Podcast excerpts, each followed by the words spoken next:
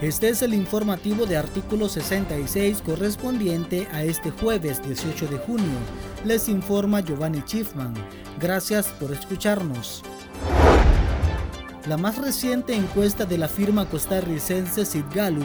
resalta que los nicaragüenses actualmente tienen tres principales preocupaciones, la pandemia del coronavirus, la falta de trabajo y el gobierno de Nicaragua aunque de momento lo que ocupa el primer puesto es el avance del COVID-19 frente a un régimen que hace casi nada por contener la propagación de la enfermedad y minimiza el impacto en el país. Sidgalu entrevistó a 1.828 ciudadanos entre el 15 de mayo al 8 de junio de 2020 y el resultado que arrojó el estudio es que los pobladores no creen en el discurso de la dictadura. Por otro lado, un 70% afirma que el régimen orteguista no está ejecutando acciones para enfrentar la pandemia y solo un 25% considera que sí.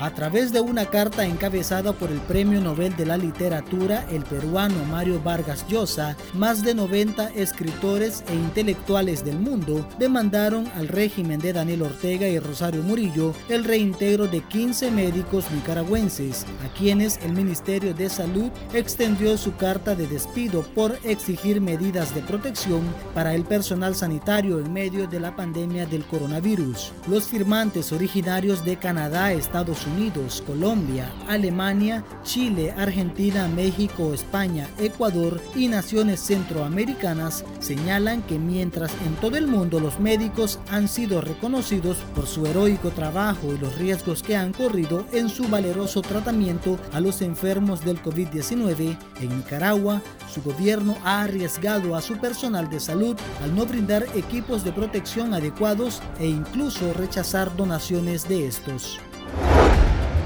El especialista en salud pública Alejandro Lagos reanudó este jueves 18 de junio las consultas médicas en línea a ciudadanos que presentan síntomas asociados al COVID-19 después de suspenderlas temporalmente al presentar afectaciones en su salud tras haberse contagiado del virus. El galeno detalla que desde las 8 de la mañana inició la atención a pacientes que se reportaron de los departamentos de Estelí, Jinotega, Matagalpa, Masaya y Managua y advirtió que hay un virus para rato, por lo menos para unos cuatro o cinco meses, y asegura que el COVID-19 está concentrado en las casas y circula con los asintomáticos, lo que indica que la pandemia no se ha detenido en el país.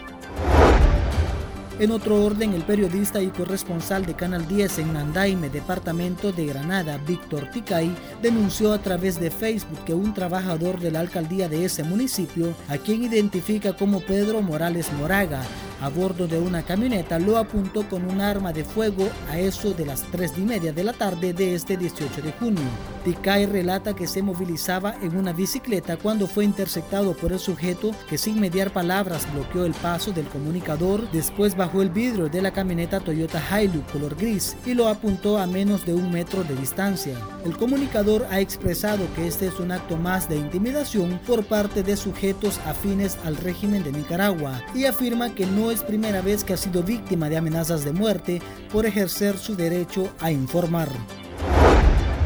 Un grupo de nicaragüenses que se encuentran varados en la isla Caimán aparecen en un video que se ha difundido en las redes sociales con el fin de que el gobierno de Daniel Ortega y Rosario Murillo atienda las solicitudes de las autoridades gubernamentales de las islas Caimán y les permitan retornar a su país. Los paisanos aseguran que el gobierno de Caimán ha dicho en reiteradas ocasiones que ellos están dispuestos a realizar la prueba de la COVID-19 a estos ciudadanos para que puedan ingresar a su país con el certificado que indique que no son portadores del virus. Los compatriotas llevan más de tres meses esperando regresar a Nicaragua y demandan una pronta respuesta ya que se encuentran sin trabajo y se sostienen gracias a la solidaridad de ese gobierno.